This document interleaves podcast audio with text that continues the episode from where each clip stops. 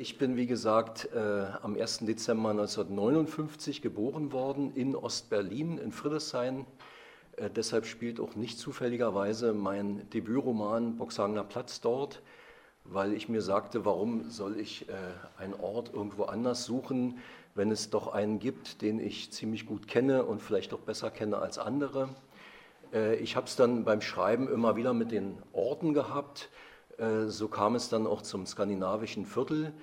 Äh, es ist ähm, ein Roman entstanden, fiktional, aber gleichwohl angeregt durch Motive und Details aus der sogenannten Wirklichkeit. Es gibt eine Großmutter und ein Großvater väterlicherseits, die in der Malmöer Straße wohnten und ähm, das Großelternpaar im Roman wohnt auch in dieser Straße. Ich habe mich da wieder also vom Authentischen leiten lassen. Äh, was die äh, Entwicklung, meine Entwicklung als Autor angeht, nur ganz kurz. Äh, ich habe an der ähm, Filmhochschule Potsdam-Babelsberg studiert mit diesem netten Herrn hier vorne, F.B. Habel, seines Zeichens vor allen Dingen Kritiker, Filmwissenschaftler und Kritiker. Er war zwei Jahre über mir, er gehörte zu den Großen. Ich war ein Nachzügler. Das war ja mal so ein bisschen wie Schule. Ja? Man guckte zu den Großen, wer ist schon da, was machen die, was sind das für Typen. Äh, das hast du wahrscheinlich gar nicht so wahrgenommen, aber der Blick ging immer so zu den Älteren, wie in der Schule schon. Und nach dem äh, Studium kam ich ins DEFA Spielfilmstudio. Drei Jahre lang war ich dort. Dann ging die DEFA ein mit der DDR zusammen. Ziemlich synchron war dieser Prozess. Und äh, ich arbeitete dann bei der Zeitung der Bürgerbewegung, die andere. Vorher gründete ich noch eine Zeitung mit ein paar Freunden zusammen, die hieß Der Anzeiger. Und äh, ich glaube, sieben, sechs oder sieben Nummern erschienen von der Zeit, Zeitschrift immerhin. Äh, nicht das allerkürzeste Projekt dieser Wendezeit, es gab noch kürzere. Äh, dann ging es äh, zur anderen und dann ging die andere den Bach runter wir lebten übrigens von Erich Mielke, also das muss ich noch sagen an der Stelle. Äh, da der Basisdruckverlag hatte diesen Bestseller Ich liebe euch doch alle äh, mit den Reden von Erich Mielke. Und ähm, das brachte unheimlich viel Geld rein. Und die Zeitung war ein permanent defizitäres Projekt. Und wir lebten von, von dem Geld, das da eingespielt äh, wurde. Und der Basisdruckverlag war wirklich basisdemokratisch, da hat sich niemand persönlich bereichert an diesem Bestseller, muss man mal sagen. Und äh, danach, als die Zeitung äh, nicht mehr existierte, wurde ich ähm, freischaffend und schrieb Drehbücher äh, für Regisseure wie Andreas Dresen oder Andreas Kleinert, Matti Geschonek und entschied mich dann als relativ später Prosa-Debütant mit Anfang, Mitte 40 meinen ersten Roman zu schreiben. Und das hat mich so fasziniert, dass ich fortan vor allen Dingen Romane schreibe. Und äh, dann gibt es noch ein zweites skandinavisches Buch, das heißt nicht skandinavisches Viertel, sondern mein skandinavisches Viertel. Und das ist mehr ein dokumentarisches Buch. Also so unterscheiden sich die beiden. Ich wusste nicht, da in manchen Buchhandlungen gab es eine gewisse Verwirrung. Die dachten, dass mein skandinavisches Viertel die Taschenbuchausgabe vom skandinavischen Viertel ist. Und also hätte ich gar nicht gedacht, dass das so Verwirrung stiftet. Ähm, ist einfach so ein kleines Nachfolgebuch. Und ähm, aus beiden werde ich kurze Ausschnitte lesen. Du hast Soweit in, der, in der Wendezeit Bitte. angefangen zu schreiben? So. Äh, nee, ich habe vorher schon angefangen zu schreiben. Es gab in der DDR so eine Nachwuchsförderung, das war seinerzeit der Mitteldeutsche Verlag. Mhm. Ähm, da gab es eine ganz tolle Lektorin, gab mehrere tolle Lektoren. Eine war für mich zuständig und auch für andere. Ingrid Engler heißt die. Äh, ich erwähne immer ganz bewusst solche Leute, die heute nicht mehr so im Geschäft sind und heute kennt man nicht, sie nicht so. Aber es gibt Menschen, denen man in seinem Leben, vor allen Dingen in jüngeren Jahren, sehr zu Dank verpflichtet ist. Ja? Und Ingrid Engler ist so eine, die sich mit meinen ersten Texten, die weiß Gott sehr epigonal waren, beschäftigt hat und die mich da durchaus ernst genommen hat und neulich traf ich sie auf der Straße wieder hier in der Schönhauser und habe ihr das gesagt. Sie ist schon längere Zeit jetzt Rentnerin und sie hat sich riesig gefreut. Und ähm, da waren die ersten Kurzgeschichten und ich weiß, ich war ganz stolz, als die bei Temperamente erschienen sind. Vielleicht kennen Sie das noch, die Zeitschrift. Und bei der neuen deutschen Literatur. Da gab es äh, so eine Rubrik, die hieß Einstand. Da waren drei kurze Geschichten von mir. Wenn ich die heute lese, dann befällt mich ein wenig das Fremdschämen, weil das ist, die sind total epigonal und auch so, auch so nett und so, so ja, die haben, die haben nicht wirklich Biss. Also ich mag die nicht mehr so, ja. Aber es hat ausgereicht, dass immerhin dieser Einstand stattfand. Und dann war ich sogar auf dem Titel, äh, also vorne auf dem Cover von dieser neuen deutschen Literatur. Und ich weiß noch, wie ich an jedem Zeitungskiosk lang gegangen bin und immer geguckt habe, wo bin ich denn und so. Und man bildet sich dann noch ein, dass die anderen das auch alle sehen, was ja, was ja nicht der Fall ist. Aber egal, es gibt ja eine gefühlte Wirklichkeit und äh, die kann einen dann sehr erfreuen. Äh, ja, das waren die ersten zögerlichen kleinen Anfänge und dann ging es ja zur Filmhochschule. Und äh, da habe ich mich dann mehr in Richtung Film entwickelt. Ja. Also so, jetzt bist du aber dran. Ja, wir haben vorhin das schon festgestellt, dass wir etliche Berührungspunkte haben, was sicher auch damit zu tun hat, dass wir beide aus dem Osten kommen. Fast ja. Nicht ganz, aber ich bin Jahrgang 62. Äh, so einen ähnlichen Jahrgang ja. haben mit ähnlichen wir, Generationen. Wir werden immer gleichaltriger. Ja. Ich, ich habe eine, ja, das ist, ich habe eine Mutter, die ist, ich habe eine relativ junge Mutter, die ist 20 Jahre älter die ist jetzt, ähm, also die ist jetzt 80 äh, und die sagte kürzlich zu mir, du, wenn ich 90 bin, bist du 70, sind wir fast genauso alt. Das ist voller Vorfreude und auch so ein bisschen schelmische Häme, ja, auch so ein bisschen. Also so ist das dann. Ja. Na, auf jeden Fall ist diese Generationenerfahrung von 89. Kommst du mal ans Mikrofon? Ja, diese Generationenerfahrung von 89 quasi äh, hinein erwachsen zu werden in eine Welt, die sich total total umbricht, ja nicht das Ende dieser gleichen Generationenerfahrung, sondern wir haben auch eine gleiche Nachwendeerfahrung ne, mit all den Veränderungen, was ja unter anderem auch für mich so ein Grund zu schreiben war. Ich hatte immer dasselbe, ich schreibe quasi immer über die Wendezeit, über die Nachwendezeit und versuche sozusagen meine Erinnerung an die DDR vor dem Verschwinden zu bewahren. Denn das war für mich die große Überraschung, eigentlich ist es noch bis heute, dass eine einmal erzählte Geschichte von einem Land und den Leuten in dem Leben sich so verändert. Vor meinen Augen versinkt diese Geschichte im Boden und es entstehen immer wieder von jeder Generation neu, die nachwachsen, entstehen immer wieder neue Geschichten darüber. Und mein eigenes Bild von der DDR verändert sich auch enorm. Also so gesehen ist äh, das, was ich schreibe, tatsächlich immer wieder das Gleiche. Wir haben sogar ähm, einen gleichen Anfang. Also ich habe 1989 mal einen Preis bekommen für ein Theaterstück, aber ich hätte danach vielleicht aufgehört zu schreiben, weil mich so vieles anderes interessiert hat. Äh, aber ich habe dann 90 teilgenommen an so einem Drehbuchwettbewerb mhm. in Hamburg. Und da ah. gab es 1000 Einsendungen, habe ich dann gehört. Äh, die hatten sich an Ostautoren gewendet, weil sie glaubten, dass in den Schubladen äh, ganz viele in der DEFA, bei der DEFA nicht realisierte tolle Drehbücher. Ja, stimmt ja leider nicht. Naja, im Prinzip stimmt es schon, die, die wären toll gewesen vor 89. Ja, ja. Aber, in der, in dieser völlig, hm. ja, aber in dieser völlig veränderten Situation nach 89 war es halt schwierig. Und sie waren äh, alles, was dann äh, Autoren in der Wende und in der unmittelbaren Nachwendezeit eben bis zu diesem Abgabetermin Ende 90 schrieben, war sehr traurig, logischerweise, weil niemand äh, verleugnen konnte, dass das weg ist, was einem, womit man sich verbunden gefühlte, was zum Teil Leben geprägt hat. Äh, und ich war, ich war privilegiert. Ich hatte mein Philosophiestudium gerade im August 89 mit Auszeichnung ähm, das äh, Studium der marxistisch-leninistischen Philosophie äh, abgeschlossen. Es war mir im August schon klar, dass das nicht brauchbar ist. Ich hatte vorher schon meine Zweifel, ob dieses Instrument noch scharf sein würde, wenn ich dann mit dem Studium fertig bin. Das war dann im Oktober relativ klar, ich sollte lieber Theater machen oder irgendwie sowas. Ähm, dann war ich witzigerweise auch gerade bei Vera Ölschläge im Theater im Palast und wir haben Proben immer gehabt in der Oberwaldstraße, wo man so aufs ZK-Gebäude runtergucken konnte und da waren jedes Mal, jeden Tag Demos und wir sind dann dauernd während der Proben runtergerannt und mal gucken, worum es heute geht. Es war eine krass aufregende Zeit. Ja, und dann habe ich an diesem Drehbuch, Drehbuchwettbewerb teilgenommen und ich glaube, es war das einzige lustige Drehbuch. Äh, und wie schlecht es auch immer gewesen sein mag, ist es so aufgefallen, weil es so komisch war, dass ich da halt so einen Preis gewonnen habe. Und mit diesem Preis, der war richtig hoch dotiert, Hamburg eben, äh, konnte ich dann Bohemian spielen und diesen vielen neu eröffneten Cafés des Brenzelbergs rumsitzen ganze Tage und äh, so tun, als wäre ich ein großer Künstler.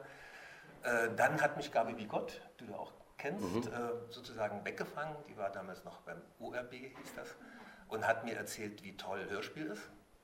Das fand ich unmittelbar einleuchtend. Ich hatte Jewgeni Schwarz, äh, Der Drache im Deutschen Theater gesehen. Diese Inszenierung, ich weiß nicht, ob die jemand kennt, äh, mit unglaublich viel Pyrotechnik, wahnsinnig aufwendig. Dann gab es einen sowjetischen Film, da wurde der Drache dargestellt von so einem Atomflugzeug, ganz bedrohlich. Äh, und es gab die Hörspielinszenierung. Und diese Hörspielinszenierung war die gruseligste von allen. Das war die beeindrucklichste, obwohl der Drache dort einfach nur ein Blech war, was dann eben so ein ganz gruseliges Geräusch gemacht. Und das hat mich fasziniert, mich an Leute zu wenden, bei denen, bei denen beim Erzählen so ein Film abgeht. So, und dann eben wirklich nur auf die Sprache konzentriert zu bleiben und immer auf diese 55 Minuten zwischen zwei Nachrichtenblöcken. So, das musste dann eben erzählt sein. Das fand ich faszinierend. Und damit habe ich mich lange Jahre beschäftigt, bis ich eben auch so ungefähr mit Mitte 40 gedacht habe, hm, ein bisschen länger als 55 Minuten darf es vielleicht schon mal sein. Äh, und dann habe ich äh, meinen Pferden Zucker gegeben und habe halt einen ganzen Roman äh, geschrieben, der aber in seinen Strukturen, und so schreibe ich glaube ich bis heute immer noch sehr dialogisch ist und sehr bildhaft. Und ja, so bin ich so in den Anfang, Anfängen mhm. geblieben. Jetzt sind wir beide auf dem Land gelandet, ja. haben wir festgestellt. Herr Thorsten in Mecklenburg und ich in der Uckermark. Und Mecklenburg. Mecklenburg. Aber mit CK wird das geschrieben. Das ist doch eigentlich Mecklenburg heißen. Nee, Mecklenburg. Ja. Also die Kunst, ah. das, das E lang zu sprechen und trotzdem CK. Das ist ja, das könnte ja fast so eine Ost-West-Diskussion werden. Weil, ja, ja, weil, weil es, nee, es gibt wirklich ein Phänomen, das, das mich stört. Ähm, dass die Leute, die woanders herkommen, äh, zum Beispiel sagen Magdeburg. Und wir haben immer gesagt Magdeburg. Oder äh, bei dem Fernsehfilm Wei Weißensee sagen immer Weißensee. Das ist, also ich finde. Alex statt Alex. Alex, ja. Ich, ich finde schon, also. Ohne das jetzt so ideologisch. Das nicht, ich bin in Greifswald geboren. Ja, das. Wir gehören zu den Südschweden. Alles klar, ja. Das ist. Ja, vielleicht äh, le lesen wir mal jeweils ein Stückchen. Ich kann ja, ich fange mal an. Also noch kurz zu dem Roman. Äh, das ist die äh, Geschichte eines Maklers. Und äh, ich glaube, einen Makler gibt es, wenn überhaupt, äußerst selten in der deutschen Literatur. Bei Walser gibt es, glaube ich, einen, aber ich weiß nicht, er ist, glaube ich, nicht die Hauptfigur. Und hier bei mir ist ein Makler die Hauptfigur. Und es handelt sich aber um einen besonderen Makler, nämlich einen, äh, der in der Gegend, wo er tätig ist, nämlich in diesem skandinavischen Viertel, in dem wir uns gerade befinden, ähm, äh, aufgewachsen ist. Und er hat den Ehrgeiz, dass nicht jeder eine Wohnung bekommt aufgrund seines Geldbeutels oder seines Renommees, sondern er will ein klein wenig mit seinen limitierten Mitteln dafür sorgen, dass äh, Menschen an die Wohnung kommen, die auch irgendwie äh, dazu passen. Äh, er ist aber nicht nur ein, gar nicht mal in erster Linie so ein moralisch positiv aufgeladener Mensch, er ist ebenso jemand mit einer starken Hybris und mit einer großen Lust auch zu Lügen und Legenden zu erzählen, also eine hochambivalente Figur, die hat mich interessiert und ähm, ausgehend von dieser Figur ähm, ist der Roman entstanden und ähm, wir freuen uns natürlich beide als Autoren in der Vorweihnachtszeit, wenn die Bücher dann gekauft werden, das ist ja klar, ja. Und deshalb äh, lese ich jetzt den Anfang, weil das ist ja immer die Frage, was liest man?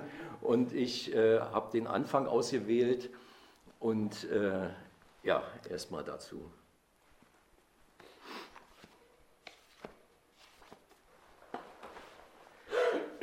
Wenn Matthias schnell geht, ist er in zehn Minuten in Skandinavien. Er muss nur die Mühlenstraße hinunter in die Schönhauser Allee und von dort in die Bornholmer. Erst hier wird sein Schritt langsamer. Dann und wann bleibt er stehen, hält sein Gesicht in den Sprühregen. Er stellt sich vor, auf einem Kontrollgang oder in einer geheimen Mission unterwegs zu sein, biegt links in die Seelohr, dann rechts in die Dänenstraße, überquert die Brücke über die S-Bahn-Gleise und landet in der Kopenhagener. Von dort geht er weiter in die Ystada und Korsöra. Er liebt den Klang dieser Namen, Ystad, Korsör.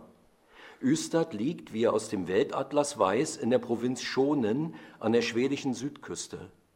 Korsör ist eine Hafenstadt am großen Belt auf der dänischen Insel Seeland. Am Ende der Korsörer stehen zwei Grenzposten. Wer im Grenzgebiet wohnt und seinen Ausweis vorzeigt, darf passieren. Den Ausweis bekommt man mit 14. Bis dahin darf jeder ins Grenzgebiet. Er ist erst zwölf, doch er hat keine Lust, dorthin zu gehen. Flügel müsste man haben, denkt er, um über die Grenze fliegen zu können. Die beiden Posten kennt er nicht. Kein Wunder, die Wachleute wechseln alle paar Tage, weil sie sich nicht an die Straßen und die Bewohner gewöhnen sollen.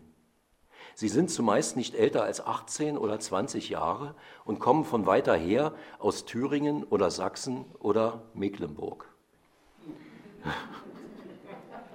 Einen der beiden, den offenkundig freundlicheren, dem seine Uniform zu groß ist und die Kalaschnikow nachlässig über der Schulter hängt, lächelt er an.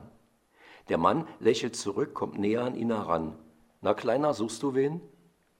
Am liebsten würde er sofort entgegnen, dass er nicht Kleiner genannt werden will. Aber besser, er gibt auf bestimmte Art zu verstehen, dass es ein Fehler ist, ihn zu unterschätzen. Nein, antwortet er betont ruhig, ich suche niemanden. Und dann eröffnet er das Spiel, sein Spiel. Ich möchte mal wissen, warum die Straßen hier eigentlich heißen wie Städte oder Länder in Skandinavien. Keine Ahnung, erwidert der Mann und zuckt mit den Schultern. Der andere kommt jetzt ebenfalls näher, ein großer Dicker mit leicht schaukelndem Gang. Wen interessiert das, mischt er sich ein. Während der Erste in einem Hochdeutsch gesprochen hat, das keinen Dialekt erkennen ließ, redet der Zweite in breitem Sächsisch, das gemütlich klingt, zugleich drohend. Ist doch egal, setzt er nach, wie die Straßen heißen. Absolut egal. Es hört sich an wie eine Aufforderung, schleunigst zu verschwinden. Aber wann er geht, möchte er schon selbst entscheiden. Er neigt den Kopf zur Seite und hebt die Augenbrauen. Diesen unschuldigen Ausdruck hat er sich antrainiert. Der erlaubt ihm so zu antworten, wie er es sonst nicht wagen würde. Mich, sagt er, mich interessiert das. Und überhaupt, warum soll es denn egal sein? Es hat vielleicht einen Sinn, bestimmt hat es einen Sinn, einen ganz besonderen. Er kostet die Verblüffung der beiden Grenzposten aus.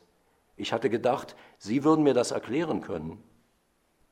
Der erste Posten ist nicht weit davon entfernt, sich zu entschuldigen. Junge, ich würde es dir gerne erklären, wenn ich selber wüsste. Das haben so oder ähnlich die meisten Posten gesagt, die Matthias in den letzten Monaten gefragt hat, seitdem er hier unterwegs ist. Oder sie haben behauptet, das wäre einfach so und basta. Oder sie sagten frei heraus, dass er mal schleunigst nach Hause solle, andernfalls müssten sie ihn festnehmen. Meine Güte, was heißt hier Skandinavien? mischt sich der Sachse wieder ein. Selo liegt in Richtung Polen, Rhino im Havelland, Schönfließ sogar in der Nähe von Berlin und Bornholm, er sagt es, als ziehe er nun seinen größten Trumpf, liegt zwar in Skandinavien, ist aber weder Stadt noch Land, sondern eine Insel. Da staunst du was? Warum soll ich da staunen? erwidert Matthias und weiß, dass er spätestens jetzt so altklug erscheint, wie es ihm selbst schon unangenehm ist. Doch es muss sein, es ist Teil seines Spiels. Öckermünde liegt in Mecklenburg an der Ostsee. Paul Robson ist ein amerikanischer Freiheitssänger. Willy Bredel Spanienkämpfer und proletarisch-revolutionärer Schriftsteller. Guck mal an, unterbricht ihn der Sachse, bist du ein ganz schlauer, fleißig gelernt, was? Und nun mach, dass du wegkommst, hau ab. Ja, hält er dagegen und weicht keinen Zentimeter. Hab ich fleißig gelernt, alle Straßennamen in diesem Viertel, alle auswendig. Eine heißt sogar nach einem Volkspolizisten, der an der Grenze erschossen wurde vom Klassenfeind, hier gleich um die Ecke. Helmut Just, schon mal gehört von dem? Der Sachse schaut wie überfordert von einer unerwarteten Dreistigkeit. Der andere grinst, er freut sich über das Erstaunen seines Kompagnons. Plötzlich aber packt er Matthias am Arm. So, Schluss jetzt mit dem Hokuspokus, du Würstchen. Hast gehört, was der Genosse gesagt hat.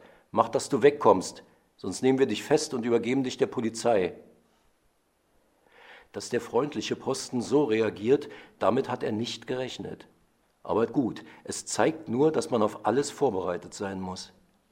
Matthias schaut ihm fest in die Augen, spannt die Muskeln an, bloß nicht zittern. Ach ja, ich soll machen, dass ich wegkomme? Seine Stimme ist brüchig. Dagegen weiß er im Moment kein Mittel, egal. Ich kann ja nicht weg, ihr lasst mich nicht. Habt euch schon viel zu lange mit mir unterhalten, von eurem Dienst ablenken lassen. Ihr dürft das nicht, das weiß ich, von meinem Onkel. Der ist als Funktionär für die Grenztruppe zuständig. So, und jetzt lass mich los, sonst erzähle ich ihm alles und euch blüht was, das ihr noch nie erlebt habt. Der Posten löst die Hand von Matthias Arm. Wie der große, dicke Sachse scheint er nun nach Worten zu suchen, die sich versteckt halten und nicht gefunden werden wollen. Wenn euch euer Vorgesetzter zu sich befiehlt, dann wisst ihr warum. Seine Stimme ist nicht mehr brüchig. Was für ein Siegesgefühl. Er wartet noch kurz, als wolle er den Beinen die Chance geben, etwas zu erwidern. Dann dreht er sich langsam um und geht die Corsera zurück, um daraufhin in die Üstade einzubiegen und den Rückweg nach Hause zu nehmen. Es war das erste Mal, dass er auf die Androhung von Festnahme nicht wegrannte, sondern seinen Onkel ins Feld führte, ihn sogar zum Funktionär machte. Einfach so. Wie Zauberei ist das und zugleich ganz einfach. Es ist ein berauschendes Gefühl, sich mit einem Funktionärsonkel wehren und Angst einjagen zu können. Der Sprühregen hat nachgelassen. Wind ist aufgekommen und kündigt einen kalten Herbstabend an. Er atmet tief ein und aus und legt einen Schritt zu. Zu Hause erzählt Matthias nichts davon, dass er im skandinavischen Viertel war, geschweige denn, wie er seinen Onkel zum Funktionär gemacht hat. Er weiß, dass der Vater über seinen Bruder nicht reden will. Ein Säufer, ein Parasit, ein Lügner, das ist der Onkel in den Augen des Vaters. Dass er ein Säufer ist, steht außer Zweifel. Und da er noch im Elternhaus wohnt, bei Oma Lisbeth und Opa Paul und nicht mal Kostgeld zahlt, ist er vielleicht sogar ein Parasit. Aber ein Lügner? Wo warst du bloß wieder so lange? fragt die Mutter. Sie lächelt müde und legt die Hand an ihre Stirn, wie um zu prüfen, ob sie Fieber hat. Ich war noch in der Schule, sagt er. Wir haben geübt, Mathezirkel, für die Klassenarbeit. Morgen, dritte Stunde. Er weiß, dass eine Lüge umso überzeugender klingt, je genauer die Angaben dazu sind. Den Onkel hat er, insofern es stimmt, was der Vater behauptet, noch nie beim Lügen ertappt. Matthias geht in sein Zimmer, nimmt den Weltatlas zur Hand und schlägt die Skandinavienseite auf. Die wichtigsten Städte, Seen und Flüsse kennt er auswendig. Olujärvi, Vänern, Skagan, Bolmen, Halden, Vastraget, Oslo, Odense, Aarhus, Stockholm, Göteborg, Uppsala, Reykjavik, Helsinki, Turku. Er beschließt, die Straßen, die noch keine skandinavischen Namen haben, umzubenennen. Jetzt, sofort. Aus der Seelohr wird die Göteborger, aus der Öckermünder die Aarhuser, aus der Schönfließer die Odenser Straße. Er nimmt seinen Stadtplan und schreibt die neuen Namen über die alten. Die Scharnikauer wird zur Tokostraße, die Sonnenburger zur Olujärvi, die Gleim zur Helsinkier, die Driesener zur Tromsøer, die Rinur wegen des R am Anfang zur Reykjavika, die Schönhauser zur Schonenschen, auch wenn es die in Pankow bereits gibt. Die Pankower Schonensche wird indessen ein logischer Tausch zur Schönhauser. Aus der Kantianstraße macht er die Osloer, obwohl die, so viel er weiß, schon in West-Berlin vertreten ist, allerdings nur als simple Fortführung der Bornholmer. Helmut Just, neun Jahre vom Mauerbau erschossen, als die Grenze noch Sektorengrenze war, bekommt eine eigene Würdigung, indem seine Straße in Stockholmer umgetauft wird. Damit wäre auch die klangvollste aller skandinavischen Hauptstädte vergeben. Willy Bredel, langweiliger Schullesestoff, muss mit dem schwer aussprechbaren Halden was Draget vorliebnehmen. Schließlich Paul Robson, der eindrucksvolle schwarze Sänger, der mutige amerikanische Bürgerrechtler, der hat die schwedische Straße verdient, womit nach Island, Finnland, Norwegen und Dänemark endlich auch das wichtigste skandinavische Land im Viertel vertreten wäre. Matthias legt den Stadtplan ins Regal hinter eine Bücherreihe. Die Eltern sollen nicht sehen, was nunmehr zu seiner Geheimmission gehört. Später stellt er sich vor, im Kommunismus oder wo auch immer werden die Straßen so heißen, wie er es jetzt in seinen Stadtplan geschrieben hat. Später wird er der zuständige Funktionär für das Viertel sein und der Onkel sein Stellvertreter, sofern er sich bis dahin nicht zu Tode gesoffen hat.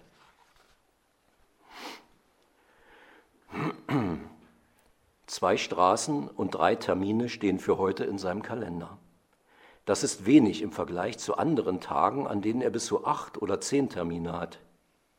Wenn ihn nicht alles täuscht, ist er der am meisten beschäftigte und erfolgreichste Makler im skandinavischen Viertel. Und vor allem, man kennt ihn als den einzigen Makler, der nur in diesem Viertel und nirgendwo sonst aktiv ist. Über die Jahre ist das zu einem Ausschlussprinzip geworden. Sobald er eine Wohnung jenseits seines Gebietes zum Verkauf angeboten bekommt, und sei es in der Nähe oder gar in einer der angrenzenden Straßen, gibt er sie an einen Kollegen weiter, von dem er weiß, dass er sich bei Gelegenheit mit einer Immobilie aus dem skandinavischen Viertel revanchiert. Das hat sich in der Branche herumgesprochen, berlinweit, sogar über die Grenzen der Stadt hinaus. Als er vor zehn Jahren anfing, selbstständig als Makler zu arbeiten, hätte er nicht zu hoffen gewagt, dass ihm dieses Ausschlusskriterium bei den Kunden ein so besonderes Renommee einbringt. Einer, der mit Wohnungen handelt, die sich nur im Umkreis einiger Straßen befinden, dem muss das wohl eine Herzensangelegenheit sein. Und wer anders als so ein Mann sollte diesen Teil von Prenzlauer Berg besser kennen? Matthias Weber, Ihr Fachmakler für das skandinavische Viertel in Berlin-Prenzlauer Berg. So heißt es auf seiner Webseite. Der verkaufspsychologische Clou besteht allerdings darin, dass er selbst hier wohnt und dies auf der Webseite auch kundtut. Ich kenne das Viertel seit meiner Kindheit. Später habe ich Jahre im Ausland gelebt. Heute wohne ich hier in der Malmöer Straße. Damit sagt er etwas Fundamentales. Sie kaufen die Wohnung von Ihrem künftigen Nachbarn. Wem könnten Sie mehr vertrauen als diesen Menschen? Obendrein Jahre im Ausland. Matthias Weber hat die Welt kennengelernt, trotzdem ist er zurückgekehrt, hierher, nirgendwohin sonst. Dass es sich bei seiner Wohnung um die seiner Großeltern Lisbeth und Paul handelt, lässt er unerwähnt. Sie ist zwar sein Eigentum, nicht geerbt, sondern gekauft, trotzdem könnte mancher meinen, hat er sonst nichts fertiggebracht, als in die Wohnung seiner Großeltern zu ziehen? Er will nicht zu seiner Familie befragt werden, obwohl er erzählen könnte, was er will. Mit der sogenannten Wahrheit hat er es nie allzu genau genommen. Wenn er etwas erwähnt, dann von sich aus. Zum Beispiel zu Onkel Winfried, eine Erfindung, die tatsächlich existiert hat. So kommt es ihm vor, immer wieder. Und immer wieder fällt ihm etwas Neues ein, das er über den Onkel zum Besten geben kann. Zwei Straßen, drei Termine. Ein überschaubares Programm. Der Nachmittag und der Abend sind frei. Wer kann sich die Arbeitszeit so gut einteilen wie ein Makler, der seinem Geschäft nicht hinterherrennen muss? Er könnte sich sogar, wenn es darauf ankäme, zur Ruhe setzen und nur von Mieteinnahmen leben, denn vier der Wohnungen, die ihm in den Jahren als Makler angetragen wurden, hat er selbst gekauft. Keiner der Käufe war ein Fehler. Jedes Mal ist der Wert der Immobilie weiter gestiegen. Und doch, auf seiner ungeschriebenen Webseite sagt er sich, könnte oder müsste es heißen, ich bin Teil von etwas Überflüssigem und lebe ziemlich gut davon. Aber denkt nicht, mir ginge es wahnsinnig gut damit. Denkt das bloß nicht, denn so einfach ist es nicht, das sage ich euch. Von der Malmöer geht er in die Bornholmer von dort in die Nordkap und Ibsen, um einen Umweg über die Stavanger zu machen. Ibsen, Ecke Stavanger, befindet sich die letzte Brache des skandinavischen Viertels, ein Refugium aus verwilderten Büschen und Laubbäumen. Für Matthias ein anachronistischer Ort, von dem er hofft, dass er so erhalten bleibt, wie er ist. Über die Bornholmer geht er durch die Seelohr Richtung Arnimplatz. Es ist wie damals, denkt er, obwohl er weiß, es ist überhaupt nicht wie damals. Wie sollte es auch? Danke.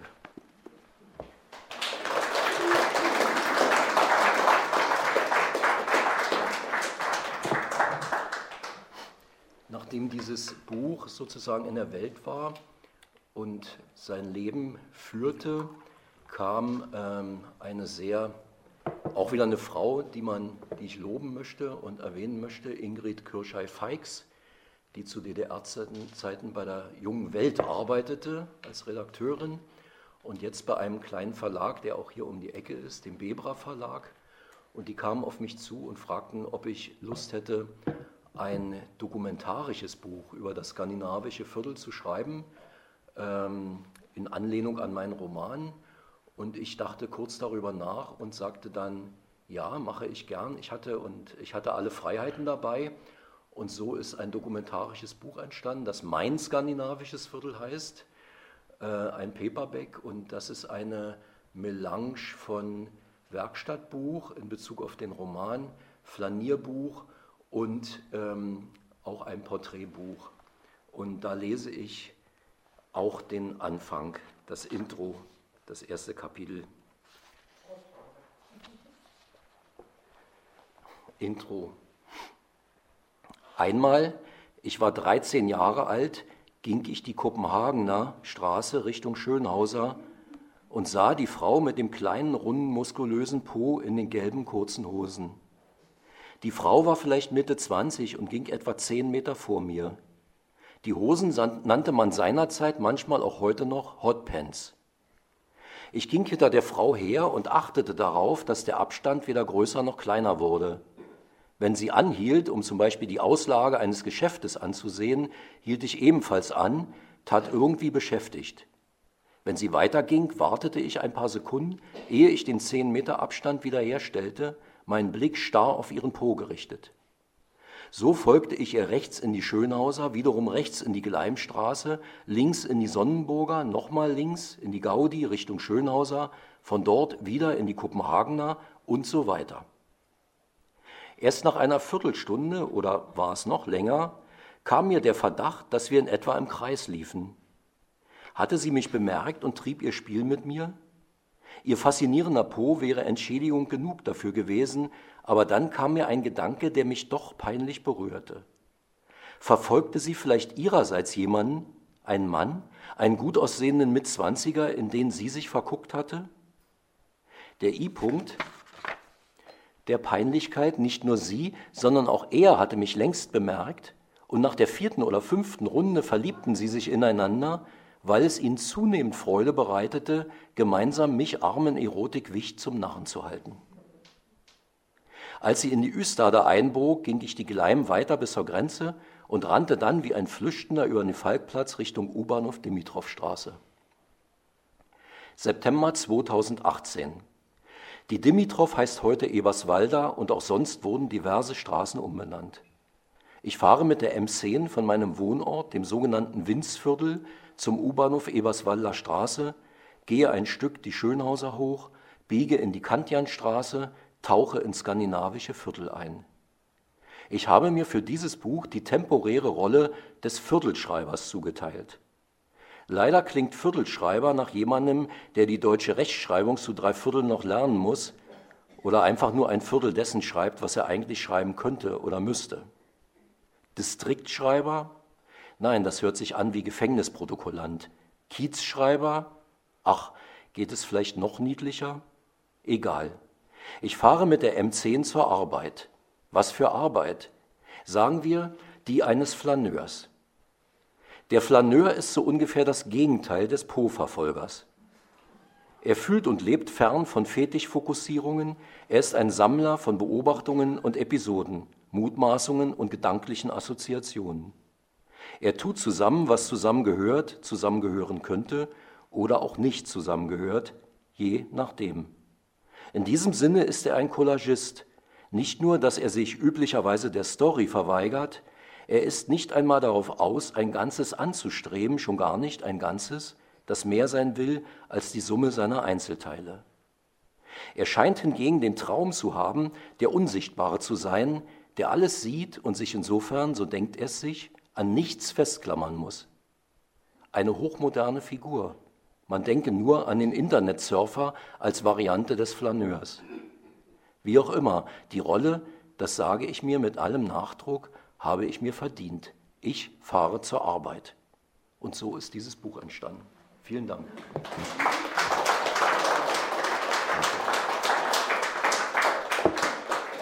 Lass mich doch kurz eine Frage stellen, bevor ich selber was lese, wie kommt man, also was ist der Reiz, wenn man schreibt über eine Gegend, die direkt vor der Haustür liegt? Der, jetzt könnte ich sagen, der Reiz ist, dass man nicht so weit wegfahren muss. Man kennt sich besser aus. das ist, das ist äh, ich meine, es gibt ja die Methode des sich ranredens, da muss man erstmal eine flapsige Bemerkung machen, äh, weil ich mir erstmal überlegen muss, was ich dazu sagen kann. Äh, nee, es ist tatsächlich so, dass ich auch verschiedene Dokumentarfilme zum Beispiel gemacht habe, wo ich weit weggefahren bin. Und das hatte wiederum auch mit meiner Sozialisation in der DDR zu tun. Äh, ich gehörte nicht zu den Reisekadern als junger Mann Und äh, dann in den 90ern äh, fuhr ich weit weg und ähm, nicht mal nach Westdeutschland, sondern Afrika, USA, Lateinamerika. Und davon hatte ich dann irgendwann genug. Und insofern war es wirklich von einigem Reiz, in der unmittelbaren Nachbarschaft zu gucken. Und ich kannte ja die Gegend, das skandinavische Viertel, was übrigens zum Teil auch eine, äh, eine Erfindung ist, weil großenteils heißt es ja nordisches Viertel obwohl manche Makler, um mal bei dem Thema zu bleiben, jetzt schon wieder mit skandinavisches Viertel werben. Das scheint sich wohl besser anzuhören als nordisches. Aber äh, ich wollte einfach ähm, diese Kindheitsgegend nochmal überprüfen und ich wollte sie mir aneignen. Denn ich war vor dem Buch und schon gar vor dem Roman überhaupt kein Fachmann in Sachen skandinavisches Viertel. Also ähm, Sie kennen ja sicherlich alle den, ähm, ähm, wie heißt der, Knob, Knobloch mit dem Nachnamen, diesen Heinz, Heinz Knobloch. Das, also das, das ist nicht meins, der so durch die Gegend geht und alles.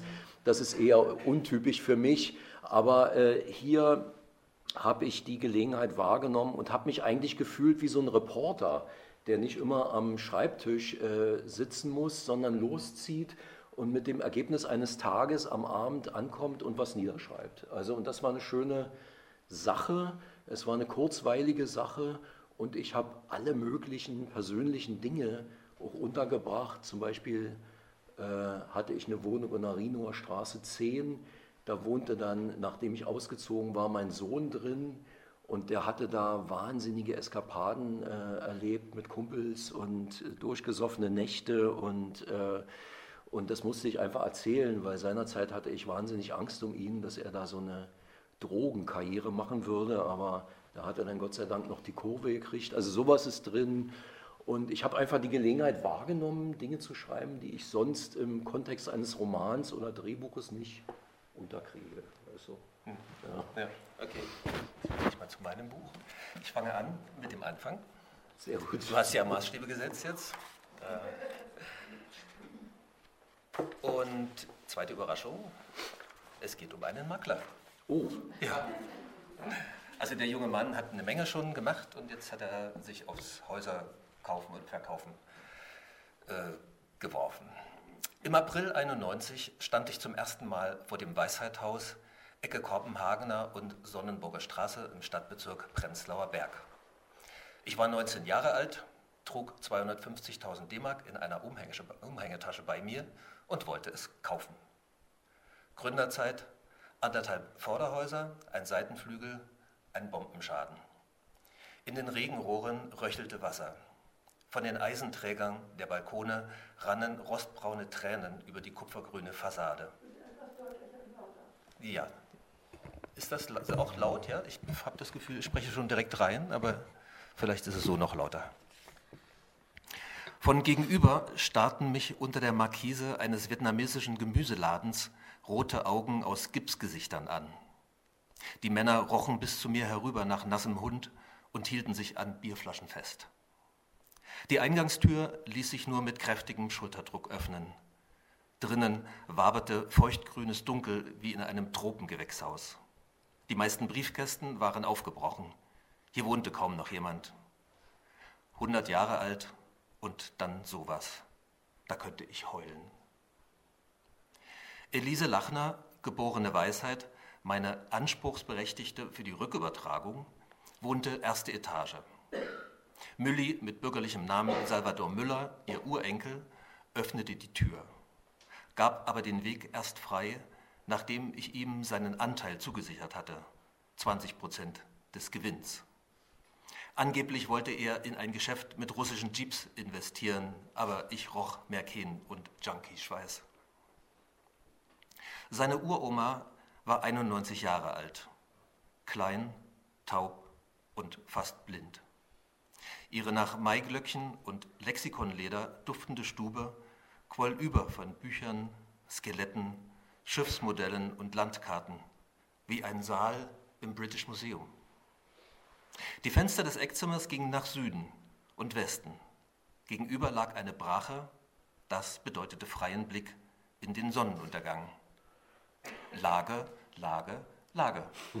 Darauf kam es an. Alles andere konnte man ändern. Elise Lachner hätte natürlich auch selbst einen Antrag auf Rückübertragung stellen können für das Haus, das die KWV sich 1974 gekrallt hatte. Aber dessen Bearbeitung würde sich vermutlich länger hinziehen, als sie noch zu leben hatte. Ich bot ihr erst mal 120.000 D-Mark. Aber bis auf ein leichtes Zittern ihrer Nasenflügel reagierte sie nicht. Ich dachte, sie hätte mich nicht verstanden. Jeder gierte doch damals nach D-Mark. Aber gut, das Haus war ein Schatz und ich schüttete das ganze Geld auf den Tisch, eine Viertelmillion in Hunderterbündeln. Sie beugte sich vor, schnüffelte daran und verzog angewidert das Faltengesicht. Ich ärgere mich noch heute, dass ich in dem Moment nicht geschaltet habe. Ich meine, wie viele Leute gibt es, die Bargeld hassen, weil es stinkt? Mich. Sonst kenne ich niemanden. Die nasenstumpe Menschheit glaubt ja, Picunia non olet. Aber Geld stinkt echt übel. Papiergeld nach Schmutzhänden und Hosentasche, Münzen nach saurem Oxid. Am schlimmsten ist der scheiße Geruch druckfrischer Banknoten. Als ich Jahre später erfuhr, dass sie meine Urgroßmutter und meine Nase ihr Erbe war, lag sie bereits auf dem Friedhof. Jetzt sollte ich wohl erstmal erklären, woher die 250.000 D-Mark stammten, damit keiner meiner Gläubiger auf falsche Gedanken kommt. Außerdem müssen Sie wissen, mit wem Sie es zu tun haben. Denn ein Mieter erzählt die Geschichte seines Hauses anders als der Eigentümer. Und ein Schriftsteller wie mein Großvater schreibt anders als ich, dem die professionelle Beharrlichkeit, die Distanz zum Text, die Ungebundenheit in der Dramaturgie die Fantasie bei der Gestaltung des Innenlebens der Figuren fehlt. Ich will mich nicht entschuldigen. Sie sollen nur wissen, woran Sie sind. Sie sind ein mündiger Leser. Ich gebe mir Mühe. Das ist unser Deal. Diese Hauptfigur, Sie ahnen es schon, ist auch nicht derjenige, der vorgibt, dieses Buch zu schreiben. Er hat mhm. ja einen Großvater, der Schriftsteller, einen Menschen namens Weisheit, äh, der Enkel dessen, der das Haus gebaut hat, um 1900. Und Schriftsteller scheinen ja zu tendieren zu solchen unsicheren, fantasievollen äh, Charakteren, die auch gleich zugeben, dass nicht alles, was sie erfinden und erzählen, wahr ist. Das schützt sie natürlich selber vor unangenehmen Nachfragen, wenn mal was nicht stimmt, aber es ergibt einfach auch so eine Freiheit, äh, sich in, die, in, in, das Innenleben der Figuren äh, zu versetzen und sie auch drauf losfabulieren zu lassen. Ähm, dieser Schriftsteller Kurt Weisheit wird 1930 geboren und fängt dann im Laufe seines Lebens immer wieder an, seine Familiengeschichte zu schreiben, und zwar immer wieder neu. Äh, er hat in den 50er Jahren, da ist er 20, nämlich mal die Ursünde äh, des Schriftstellers begangen. Er hat sich zum eigenen Vorteil eine Familiengeschichte zurechtgeschrieben, die sich im Wesentlichen darum rankt, dass sein Großvater ein enger Freund von Karl Liebknecht gewesen sei das ihm ermöglicht, äh, in dieser DDR, die in den 50er Jahren noch händeringend nach eigenen Autoren sucht, eine Karriere zu machen, die sozusagen vom kommunistischen Uradel beschienen ist. In diesen 50er Jahren wurde die Literaturszene der DDR zum einen bestimmt durch die Bücher, die wieder aufgelegt worden waren, nachdem die Nazis sie aus den Bibliotheken entfernt hatten oder verbrannt hatten, und durch das, was die sowjetischen Kulturoffiziere in die Verlage äh, schoben. Und das waren die Bücher, mit denen die groß geworden waren, nämlich Bücher über heldenhafte Bürgerkriegskämpfe und über Heldentum an den Produktionsfronten. Äh, und es gab diese jungen Menschen, die im Unbeleckt scheinbar vom Krieg in eine literarische Karriere hineinschütteln, gab es kaum. Und diese Gelegenheit nutzt der Kurt Weisheit und ich springe jetzt in eine Szene, in der ähm, Gustav sein Held, sein Großvater und Held seines ersten Buches, ähm, der um 1900 nach Berlin gekommen ist, dort eine Zimmermannslehre machen soll, stattdessen immerzu von Luftschiffen und Elektrizität und dergleichen träumt und die Tochter des Zimmermannmeisters, von dem er eigentlich lernen soll, auch damit ansteckt und sich in die verliebt. Ähm, die wird dann irgendwann schwanger von ihm und jetzt muss dieser zunftstolze Zimmermannsmeister äh, sich Gedanken machen, wie er seine Tochter schützt, damit sie nicht von diesem Luftikus in, in, Luftikus in Leidenschaft, in Mitleidenschaft gezogen wird. Äh, und er kommt auf eine Idee, aber das erzähle ich einfach so, wie es der äh, Kurt Weisheit erzählt. Muss ich nochmal die Seiten suchen. Ja. Mit den Worten eines richtigen Schriftstellers. Ende des 19. Jahrhunderts waren Meister wie Johann Christoph Jürgens Motoren eines schwindelerregenden Baubooms. In Prenzlauer Berg, Wedding, Friedrichshain und Kreuzberg entstanden in weniger als zwei Jahrzehnten riesige Zinshausquartiere. Muss man sich mal überlegen, ja? Wohnungen für hunderttausende Menschen. Wie lange so ein Flughafen im Vergleich dazu dauern kann. Gustav wandert mit Goethehut und Notizbuch auf der Suche nach einem Bauplatz statt auf, statt ab. Die besten Grundstücke sind bereits in der Hand von Aktiengesellschaften. Manche gehören habgierigen Bauern, andere der preußischen Krone. Und alle spekulieren auf Höchstpreise. Seine Füße schmerzen, seine Begeisterung kriegt Blasen. Schließlich liest er im Berliner Morgenblatt die Annonce Genehmigte Planung und bereits eingerichtete Baustelle in verkehrsgünstiger Lage. Berlin Nordost, Kopenhagener Straße. Der Name gefällt ihm, klingt nach Ostsee. Die Kopenhagener Straße erschloss die Parzellen parallel zur Ringbahn, welche die Fernbahnlinien aus Schlesien, Königsberg, Schwedt, Stettin, Hamburg und Lehrte, Anhalt, Görlitz, Dresden und Potsdam miteinander verband. Hier verlief um 1900 die nördliche Bebauungsgrenze Berlins. Von Süden her zuckelte auf der Schönhauser, damals noch ohne U-Bahn, eine Pferdebahn zur Endstation am Bahnhof Nordring. Östlich der Allee, also von hier aus auf der anderen Seite, waren gerade die Neubauten des Berliner Spar- und Bauvereins fertig geworden. Balkone, große Höfe, feine Wohnungen im Umkreis der Gethsemane-Kirche. Nichts für Arbeiter. Westlich befand sich das Wagendepot der Pferdebahn, also wo das Kolosseum heute ist, ungefähr die Stelle. Dahinter in Richtung Wedding waren erst wenige Grundstücke bebaut. Und jetzt zitiert dieser Erzähler aus, direkt aus einem Buch von seinem Großvater. Die Häuser stehen in der Kopenhagener Straße noch lückenhaft wie Zähne in einem Kindergebiss. Die Luft ist gesättigt mit Dampf und Kohlegas, mit saurem Bier und Pferdeäpfeln und Holzrauch. Die Pflasterung reicht nur bis zur Kreuzung, die mit rot-weißen Holzstangen im Sand markiert ist. Weiter führt die Kopenhagener Straße am Zaun einer Baumschule entlang und endet als Sackgasse an den Gleisen des Güterbahnhofs der Nordbahn. Das Baugrundstück heute im quirligsten Prenzlauer Berg, zwei Querstraßen von der Schönhauser entfernt, lag damals am Ende der bewohnten Welt. Auf der nördlichen Seite des Rings waren zwar schon Straßengevierte abgesteckt, aber noch weitgehend, weitgehend unbebaut. Dort trugen Laubenkolonien Namen wie Hungriger Wolf, Vergissmein nicht oder Nordkap. Hühner gackerten, Schafe blökten und die Berliner nannten die Gegend Balkan. Und die Obdachlosen, die mit Haken und Sack bewaffnet im Kehricht der Markthallen nach Verwertbarem suchten, Naturforscher. Gustav schaut in die bereits ausgeschachtete Baugrube, die ungewöhnlich tief ist, weil zwei Kellergeschosse übereinander liegen sollen. Die Erde riecht nach Eisen. Die rückwärtige Wand zum Ringbahngraben ist meterstark gemauert mit einem Tor, durch das ein Fuhrwerk ins Haus fahren könnte. Erloschene Lagerfeuer zeigen Schlafstellen von Obdachlosen. Die Querstraße trägt den Namen Sonnenburger Straße.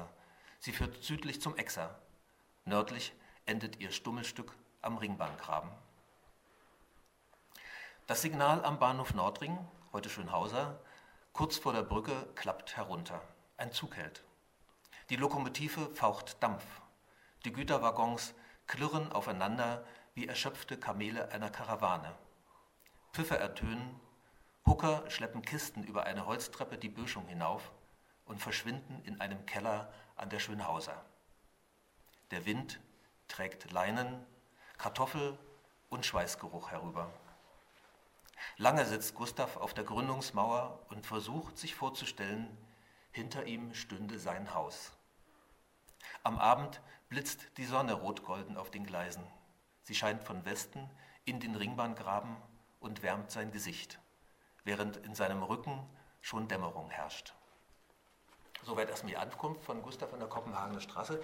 Äh, dieser Anfang äh, vom Buch, wo dieses grüne Haus beschrieben wird, das ist tatsächlich mein eigenes Erlebnis. Ähm, Mitte der 90er Jahre, 1995, als ich hierher kam, war dieses Haus, in dem ich wohne, in der vierten Etage. Ähm, das war für mich so eine Art Traumort. Ein Freund von mir hatte einen spanischen Millionär kennengelernt, Deutschen, mit deutschen Wurzeln. Diese Geschichte muss ich einfach erzählen, die ist so krass.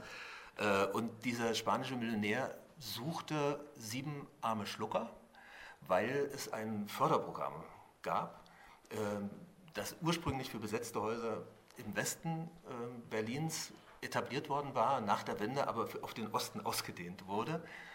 Äh, absurderweise bewarb sich darum jetzt eben nicht ein, äh, eine Kommune oder Hausbesetzer, sondern dieser spanische Millionär. Und er brauchte sieben arme Schlucker, weil das die Voraussetzungen waren, um da irgendwie Millionenkredite zu kriegen. Ähm, und ich, für mich war das einfach die Gelegenheit. Ich wohnte in der Prenzlauer Allee in einem Hinterhaus, äh, wo noch ein Seitenflügel früher dran war, der war weggebombt. Meine Außenwand war total dünn, nur ein Stein. Ich hörte die Straßenbahn draußen. Es war eisekalt im Winter. Also für mich war das die Gelegenheit, oh, eine Wohnung. Und man kriegte da irgendwie 2,7 Prozent. Der kümmerte sich, also 2,7 Prozent vom Haus, der kümmerte sich um alle ähm, Kredite und so. Und was wir nicht wussten, er wollte sich da gar nicht selber drum kümmern, sondern er hatte zwei Kinder, die waren 20 und 21 und sollten jetzt aus Spanien mal nach Berlin, um das Handwerk des Immobilienhais zu lernen. Äh, und dann kamen die und denen gehörten irgendwie 70 Prozent an der GBR und uns sieben Schlucker. Und wir hatten dann eben so den Rest äh, aufgeteilt, Haus bis über beide Ohren verschuldet. Und dann hatten die beiden jungen Menschen aber kein Interesse daran, sich um, den, um das Haus zu kümmern.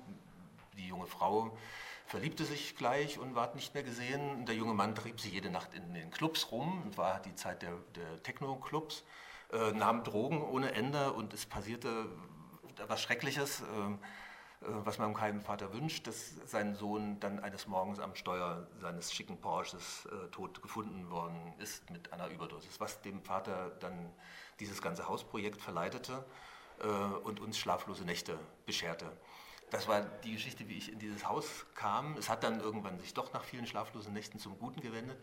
Äh, und ich war von 95 an dabei, wie in den nächsten zwei Jahren dieses Haus saniert wurde. Und wenn Sie das mal erlebt haben, das ist einfach krass, wie das so, wie das so nackig gemacht wird. Das ist total ausgezogen. Alle Wände verschwinden. Das war in den 80er Jahren mal im FDJ-Projekt saniert worden.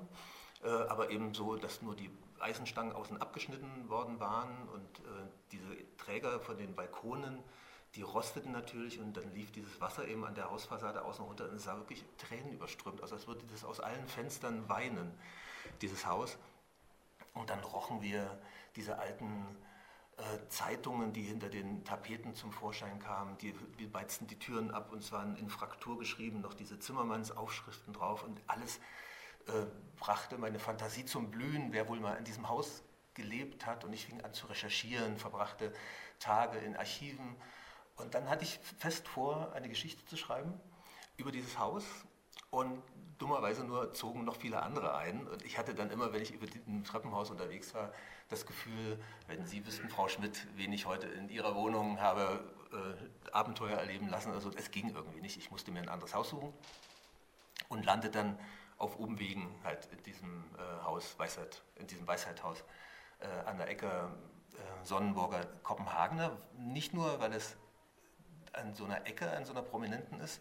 In Richtung Süden ging es damals durch, über die ehemalige Rudolf-Mosse-Straße übrigens hieß die Verlängerung von der Sonnenburger Straße, ging runter bis zur Eberswalde. Das war eine wichtige Straße, äh, sondern auch, weil ich fand, dass diese Ringbahn, für ein Haus, das um 1900 gebaut wird, in den kommenden 100 Jahren einfach so unglaublich viel Weltgeschichte dahin transportiert. Ne? Also da ziehen 1914 die siegestrunkenen jungen Soldaten davon, dann kommen die Verletzten ähm, zurück und werden auch an dieser Brücke ausgeladen. Es gab also um 1900 bis nach dem Ersten Weltkrieg noch ganz viele Ausladestationen an der Böschung.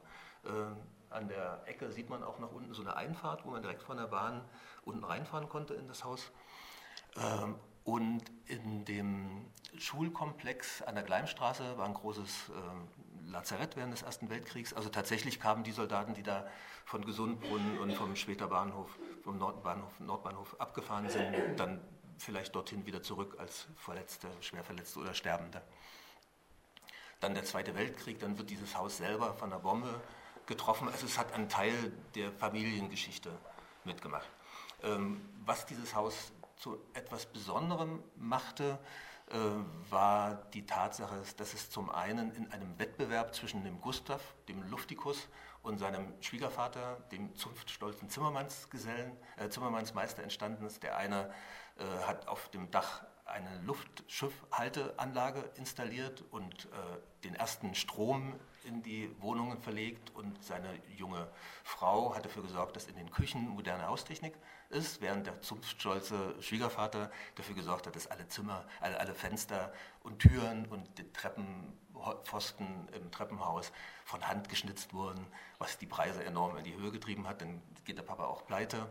Ähm, und der Sohnemann muss händeringend alle Wohnungen vermieten, was aber um 1900 plötzlich nicht ganz einfach ist, weil die äh, relativ vermögenden im Wedding arbeitenden äh, Arbeiter bei der AEG und Siemens ähm, da gab es auch Höhen und Tiefen und um 1900 gab es eine der schweren Wirtschaftskrisen, sodass plötzlich äh, da auch der, die Nachfrage wegbrach.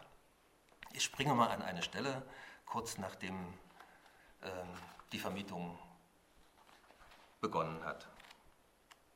Eine Stelle, die dann auch deutlich macht, warum die Geschichte des Hauses eine ganz spezielle wird. Nach dem Verkauf des Hauses in der Kastanienallee mietete Gustav als Lager und Werkstatt für die Lorelei, das ist die Zimmermannsfirma vom Schwiegervater, einen alten Lokschuppen am Schlesischen Bahnhof, wo die Bausätze von Onkel Freddy ankamen, die seine Gesellen in echter Handarbeit zu Einzelstücken fertigschnitzten. Gustav verstand das Repräsentationsbedürfnis und den Besitzerstolz der Besteller. Er mochte das damit verbundene Theater und wies sich erwies sich als begabter Verkäufer. Also die Fluggerei scheint hier schon in der Familie zu liegen, denn der Schwiegervater ist gestorben und Gustav faked jetzt nur noch die Handarbeit, indem er so Halbteile aus Ostpreußen von der Familie, von der er kommt, nach Berlin liefern und dort fertig schnitzen lässt.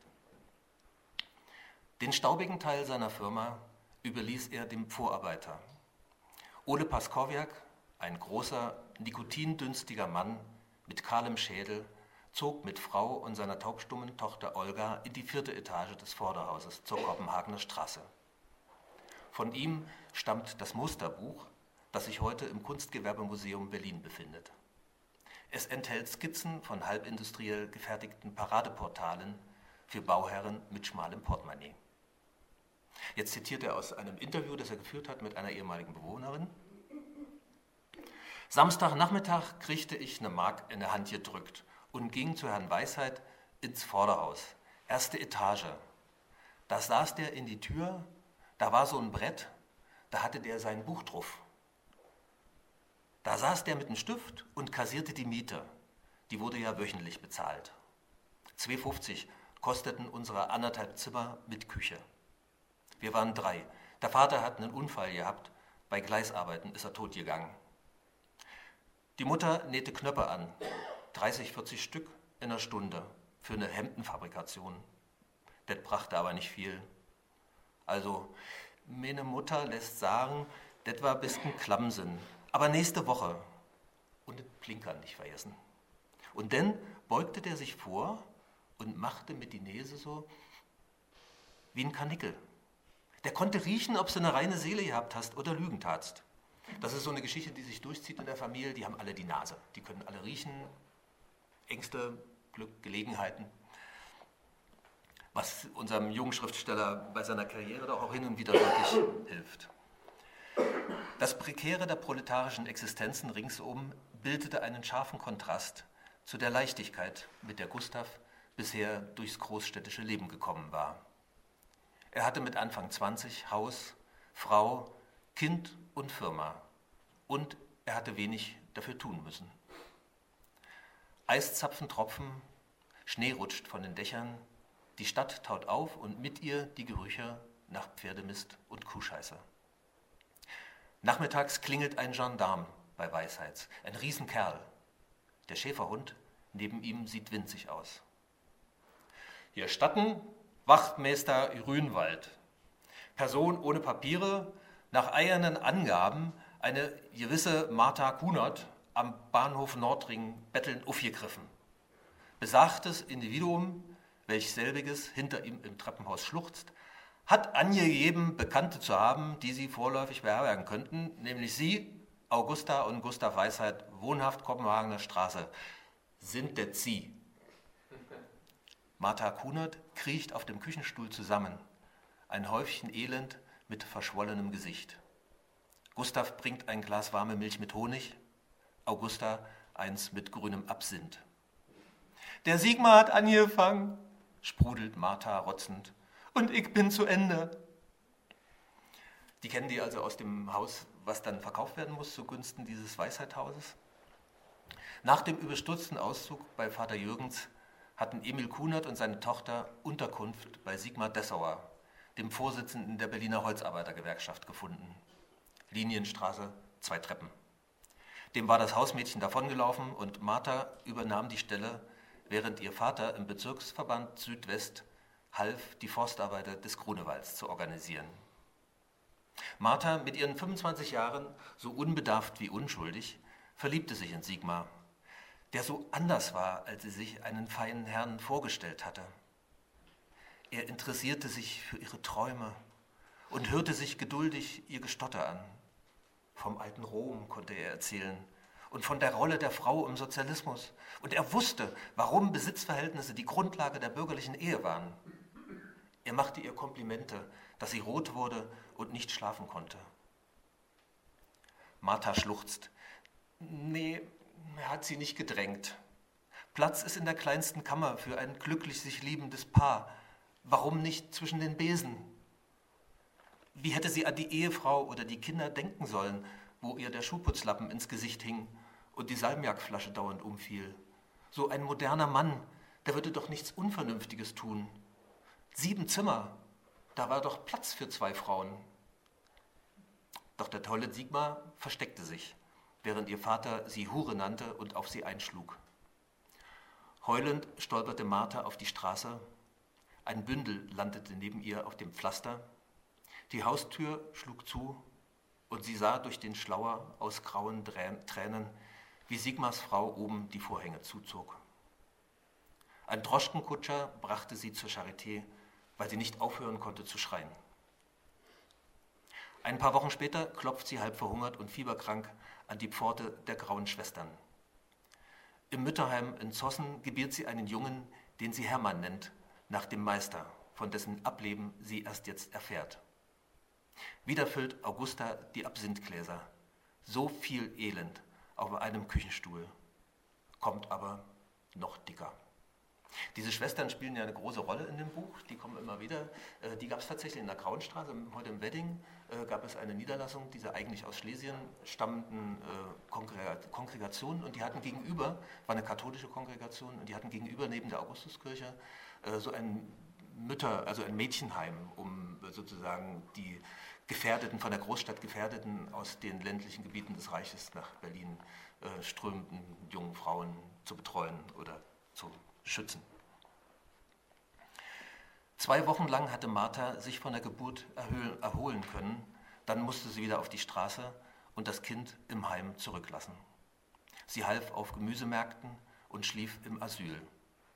Sonntags besuchte sie wenn nicht wegen ansteckender Krankheiten die Türen des Heimes verschlossen blieben, ihren Sohn.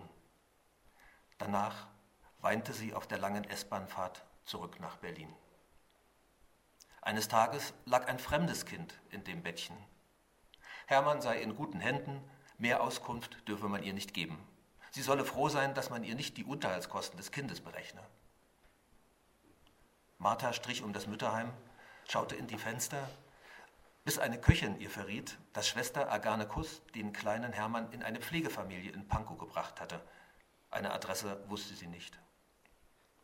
Martha suchte in den Pankower Straßen nach ihrem Kind, schaute in alle Bündel und Kinderwagen, bis die Polizei sie verwies. Gustav rasiert sich sorgfältig, wählt den hellen Königsberger Anzug mit einem Einstecktuch aus Delfter Spitze und den Spazierstock aus Ebenholz, vaporisiert ein wenig Moschus auf seinen Kragen und begibt sich in die Grauenstraße, wo Agane Kuss in der Kapelle die Kerzen für die Andacht entzündet. Wir sind verpflichtet, den für die Aufzucht des armen Wurms geeignetsten Aufenthaltsort zu bestimmen, klebt sie eine Altarkatze fest. Die Pflegeeltern sind gute Christen und wohl situiert. Aber nennen Sie mich doch ehrwürdige Mutter, Herr Weisheit. Sie würden, entgegnet Gustav, bei uns wohl Hilfe finden, bei Augusta und mir, also die Martha und das Kind. Gustav beobachtet, wie Aganes Hand zittert und heißes Wachs auf ihren Handrücken tropft. Die graue Schwester sieht dem irrlichternden Bezauberer in die Augen.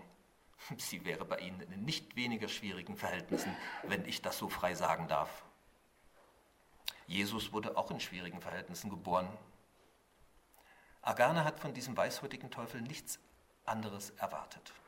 Nein, Herr Weisheit, das können Sie nicht vergleichen. Maria war Jungfrau und Josef bekannte sich zu dem Kind um Gottes Willen. Selbstgerecht steht die Wächterin der alten Zeit vor Gustav. Er räuspert sich. Bekennen kann er auch.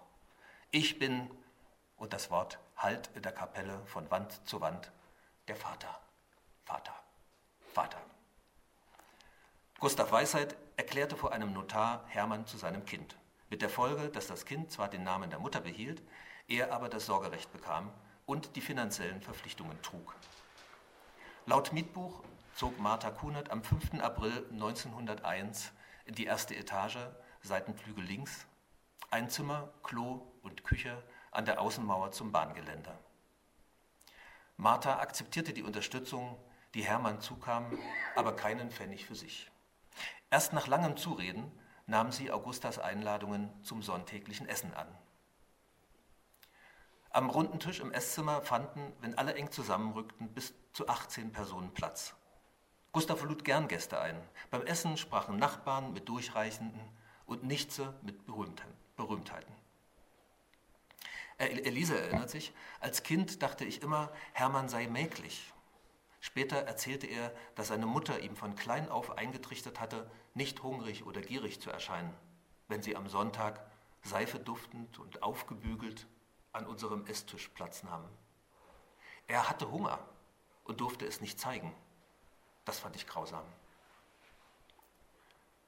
Am Samstag nach Marthas Einzug standen zwei Bewerberinnen mit schreienden Säuglingen und leuchtenden Augen vor Gustavs Klapper und baten um eine Wohnung Ihr säuerlicher Hungergeruch rührte sein Herz. Sie stammten beide aus Breslau, wo sie wegen ihrer Schwangerschaften die Stellung verloren hatten, waren nach Berlin gereist und in einem Berliner Mütterheim mit strenger Zucht und kärglichem Essen gelandet. Wegen der Kinder konnten sie nicht arbeiten, ohne eigene Wohnung nicht einmal mit schlecht bezahlter Heimarbeit Geld verdienen. Sie würden für viele Jahre auf die Almosen vom Verein der Freundinnen junger Mädchen und auf Speisemarken von der Wohlfahrtsstelle angewiesen sein. Manchmal in der Kleiderkammer des Jugendamtes Kleidung für sich oder das Kind aussuchen dürfen, aber stets vom Entzug des Sorgerechts bedroht bleiben.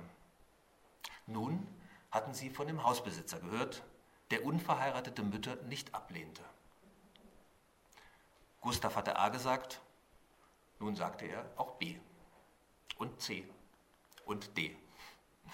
Der, der Seitenflügel wurde zum plärrenden und klappernden Mütterheim. Die Frauen teilten sich die Wohnungen, legten für die Miete zusammen oder blieben sie schuldig. Sie halfen einander beim Kinderhüten und arbeiteten in Schichten an einer gemeinsamen Nähmaschine. Tag und Nacht hallte Säuglingsgeschrei durchs Treppenhaus. Mit Säuglingen im Brusttuch sitzen sie auf den Stufen vor ihren Wohnungstüren und erzählen, nähen Knöpfe an oder stopfen Socken. An warmen Nachmittagen rücken sie Stühle an die Fenster. Wenn das Abendrot im Ringbahngraben auf den Gleisen glitzert, wird es still im Haus. Sinken die Köpfe gegen die Fensterrahmen und die Augen blinzeln müde. Die Kinder schlafen auf dem Schoß ihrer Mutter ein und wenn ein Lokomotivführer beim Vorüberfahren die Dampfpfeife schrillen lässt, risseln Rußflöckchen auf ihre Träume. Gute Nacht.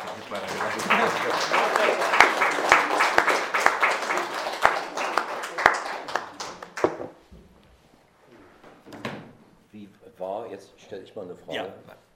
Wie, wie ist das Verhältnis von, von äh, Materialrecherche und, äh, und Fiktionalität, von Erfindung? Ich gestehe, dass ich in, in ein Gerüst sozusagen, also ich habe angefangen, äh, Geschichte dieses Viertels und dieser Häuser zu recherchieren, als ich einzog 1995 in dieses Haus und hatte dann zehn Jahre später eine Materialsammlung von ungefähr 700 Seiten, die ich einigermaßen sortierte nach einem ganz groben Gerüst, mit dem ich die Geschichte einer Familie schreiben wollte. Und dann fing ich an zu schreiben und dann merkte ich, oh, das geht ja überhaupt gar nicht. Hatte mir das so schön ausgemalt. Ne? Ich hatte ja irgendwie mhm. alles Material, ich, ich schreibe das jetzt runter und in fünf Monaten bin ich fertig. Es war ein so unangenehmes Gefühl, wie eine Marionette an den Fäden dieser tatsächlich passierten Geschichte, dieser Fakten äh, zu zappeln und möglichst alles zu berücksichtigen, nichts Falsches zu erzählen, dass ich es irgendwann weggeschmissen habe. Also ich habe diese Geschichte dann quasi komplett geschrieben, ähm, noch mit Erinnerungen an das, was ich recherchiert hatte. Es war ja jetzt nicht weg, aber ich habe auch nicht nachgeguckt. Ich habe das dann so interpretiert, was ich glaubte gelesen zu haben, dass es in mhm. meine Geschichte passt. Und so ist eine Menge äh, an Geschichte des Umfelds im Buch gelandet. Ähm, mit, ich habe dann auch so eine Form gefunden, weil ich gemerkt habe, ich mag dieses Naseweise, ich kenne mich hier total gut aus, auch nicht. Äh, ich habe also einen Schriftsteller gefunden, der seine Karriere damit anfängt, dass er Lügen erzählt. Ähm, und aus dessen Büchern sozusagen kompiliere ich einen Roman ähm, mit Fotos von damals, mhm. mit vielen Zitaten äh, und offensichtlich so authentisch, dass ich, nachdem es erschienen ist, ein paar Wochen nach der Premiere einen Anruf kriegte von der Beschaffungskommission der schleswig-holsteinischen Bibliotheken und die sagte, wir wollen das gerne anschaffen und können Sie mal bitte die ISBN der, der Bücher sagen von dem Gustav Weisheit. Und dann habe ich gesagt, naja, das ist ein DDR-Autor, da gab es keine ISBN, habe ich einfach mal so geschwindelt, ähm, weil ich dachte, die ist aus Schleswig-Holstein, die weiß das vielleicht nicht so genau. Und dann hat sie aber weitergefragt und irgendwann habe ich das dann, dann zugegeben, auch, dass es alles erfunden ist. Sie wollte das in die äh, Sachbuchabteilung einfügen und als ich sagte, steht aber von einem Roman drauf, hat sie gesagt, egal. Mhm. Es kommt darauf an, was drin steht und mhm. nicht auf das, was drauf, drauf ist. Also so ist äh, das eine merkwürdige Mischung aus Fiktion und äh, Dokumentation geworden, dieses Buch, was auch oft verunsicherte Reaktionen bei den Lesern hervorruft, merke ich. Ich mache gerne ähm, Straßenführungen. Ich fange da in der Kopenhagener, vorne in, dem, in, der Buchhandlung neues Kapitel an. Dann laufe dann einmal nur bis zur nächsten Ecke hier, äh, Sonnenburger bis zum Weißerthaus, dann die Sonnenburger runter, die Gaudistraße rüber und die Renoa wieder rauf, weil sich auf diesen wenigen Metern deutsche Geschichte so unglaublich zusammenballt, wie wahrscheinlich überall. Ich will jetzt gar nicht behaupten, dass das jetzt hier irgendwie so ein historisches Zentrum von Berlin sei. Es ist halt nur, mhm. das ist das kleine Stück, was, wo ich gekratzt habe. Äh, als, als ich merkte, dass ich in meinem eigenen Haus die Geschichten nicht erzählen kann, weil mir die Leute einfach zu nah sind, habe ich gedacht, nehme ich das Nachbarhaus. So wie bei Harry Potter gibt es ja auch so ein Haus, was normale Leute nicht sehen kann. Das ist weggebombt worden hier, die Nummer 10. Dann nehme ich das und habe dann als erstes gleich mal im Adressbuch geguckt, wer da so drin gewohnt hat. Und dann sehe ich, Gustav Selig ist der Eigentümer seit 1923. 1943 heißt er auf einmal Gustav Israel Selig. Da, da, ne? 1944 steht da nicht mehr drin, danach gab es keine Adressbücher mehr. Habe ich also angefangen, diesen Gustav Selig zu suchen. Alle Seligs in Berlin angerufen, ohne Erfolg. Niemand kannte den. Diese waren alles auch keine Juden. Der Name scheint auch unter der nichtjüdischen Bevölkerung recht verbreitet zu sein. Und dann fand ich, ich hatte schon fast aufgegeben, fand ich im Internet plötzlich den Namen äh, als, als Kapitelgeber eines Buches von einem äh, Medizinhistoriker aus Tübingen, der gerade ein Buch veröffentlicht hatte, die Namen der Nummern. Und in diesem Buch geht es um 170 von SS-Ahnenerbe in den Jahren 42, 43 in den Konzentrationslagern selektierte Jüdinnen und Juden, äh, die als Grundstock für ein Museum gelten, äh, dienen sollten. Also präpariert, Skelette, ganz gruselige Vorstellung, was auch immer sie sich da ausgemalt haben, die haben die, die jedenfalls nach, nach Natzweiler gebracht, haben sie dort vergast und haben sie dann in der Anatomie der Reichsuniversität in Straßburg äh, zu, präpariert, wo sie 1944 äh, von den Amerikanern gefunden wurden. weil die Köpfe fehlten, äh, gab es quasi in all den Prozessen, die danach gegen das SS-Ahnenherbe äh, geführt wurden, immer nur einen kleinen Zettel mit den Nummern äh, als ähm, Hinweis auf die Opfer. Und irgendwie hat es auch niemanden so richtig interessiert. Es gab ja so eine Phase in den 60er, 70ern, wo die, das Nazi-Unrecht aufgearbeitet wurde mit dem Auschwitz-Prozess und so. Ne? Und alle guckten die Täter an, alle gerade bei dem SSN an. Aber das war einfach so unglaublich abscheulich, was da passiert hat, dass alle sich immer nur die Frage gestellt haben, wie kann sowas passieren? Was sind das für Menschen? Und erst in den 90ern, als dann deutsche und polnische Wissenschaftler gemeinsam sich daran machten, die Auschwitz-Akten äh, zu bearbeiten, war dieser Tübinger Medizinhistoriker dabei und sie brachten die Nummern zusammen mit den Namen der in Auschwitz äh, registrierten äh, Opfer. Und dadurch kam die, die Nummer von Gustav Selig zu den Namen und äh, der kam in dieses Buch und so habe ich dann von ihm erfahren. Und dann habe ich auch gedacht, nee, also alle Benutzen von Geschichten, die in der Wirklichkeit passieren, hat auch seine Grenzen. Ich konnte das einfach nicht. Ne? Wir haben dann äh, Leute hier aus unserem Haus und aus dem Haus gegenüber, wir haben dann Geld gesammelt für die Stolpersteine, die jetzt hier da vorliegen, äh, weil das auch, da war für mich so eine Grenze erreicht. Und ich habe dann halt noch ein paar Häuser weiter gesucht. Äh, dieses Haus an der Ecke Sonnenburger Kopenhagener hatte den Charme, wenn man so eine Geschichte über ein ganzes Jahrhundert schreiben will, ähm, das hat einen doppelten Keller. Ich weiß nicht, ob Sie das wissen. Ähm, wenn man davor steht, das sind die drei Nummern, 15, 16 und 17, glaube ich, oder 14, 15, 16. Die haben neben den Hauseingängen so ein merkwürdiges kleines Tor, mannshoch, doppelt armbreit. Äh, das sind die Eingänge zu den Kellern, die nicht in die, die an den Mieterkellern sozusagen vorbei noch eine Etage tiefer führen. Und da unten ähm, ist so ein Gemüsekeller, der sich über die drei Häuser hinzieht, der, der, auch einen Zugang hat von der Ringbahn. Und ich dachte mir, schreibst du was über das Jahrhundert, dann ist es sicherer, du hast äh, einen doppelten Keller, wo du die verstecken kannst, sonst sind die alle unsympathisch, wenn die alle mitmachen. Und dann habe ich beim Schreiben gemerkt, dass das keineswegs so ist. Ne, ich will niemanden entschuldigen, der äh, sich mit den Nazis eingelassen hat, aber es, diese, beim Schreiben konnte ich meine Figuren auch nicht alle in diesen Keller schicken ich musste halt gucken, wie die das gemacht haben. Wie sind die da mitgelaufen? Wie ist ein Arzt äh, zu einem Euthanasiearzt geworden? Wie ist eine äh, Frau, eine, die, die Hausverwalterin sozusagen zu jemandem geworden, die nicht Widerspruch einlegt, wenn die Juden aus der Wohnung geworfen werden oder abgeholt werden. Ne? Also das, das musste ja irgendwie gehen. Hat, äh, und ich, es ist makaber, aber es, ich fand es nicht so schwer. Also es gibt so viele Möglichkeiten, Sachen zu verdrängen, sich das schön zu reden.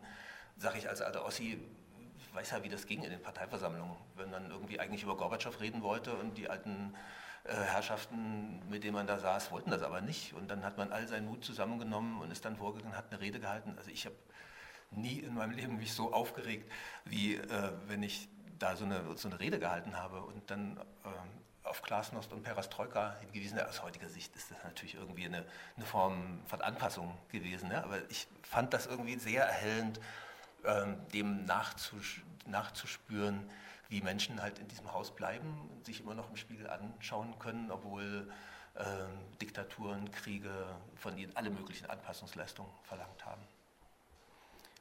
Und im Zusammenhang noch mit diesem Schriftsteller, das ist halt auch so eine Wende. Ich wollte gerne nicht nur, dass er fantasieren kann, also als unzuverlässiger Schrift, also als unzuverlässiger Erzähler immer auch den Leser herausfordert, selber zu denken, was ist davon wahr, was ist erfunden, sondern ich wollte gerne halt auch ähm, schildern, wie Geschichte geschrieben wird. Also mit welchen Interessen oder welche Bedürfnisse Menschen haben, die Geschichte erfinden und Narrative, die Geschichte erklären unser eigenes Leben letztlich verorten in einem langen Prozess, ähm, in dem sich die Generationen abwechseln und wir ja alle nicht wollen, dass wir einfach so Staub im Wind sind, sondern uns selber Geschichten erzählen, in denen unser Leben einen Sinn bekommt. So, das wollte ich halt gerne. Deswegen ist auch die Hauptfigur ein Schriftsteller.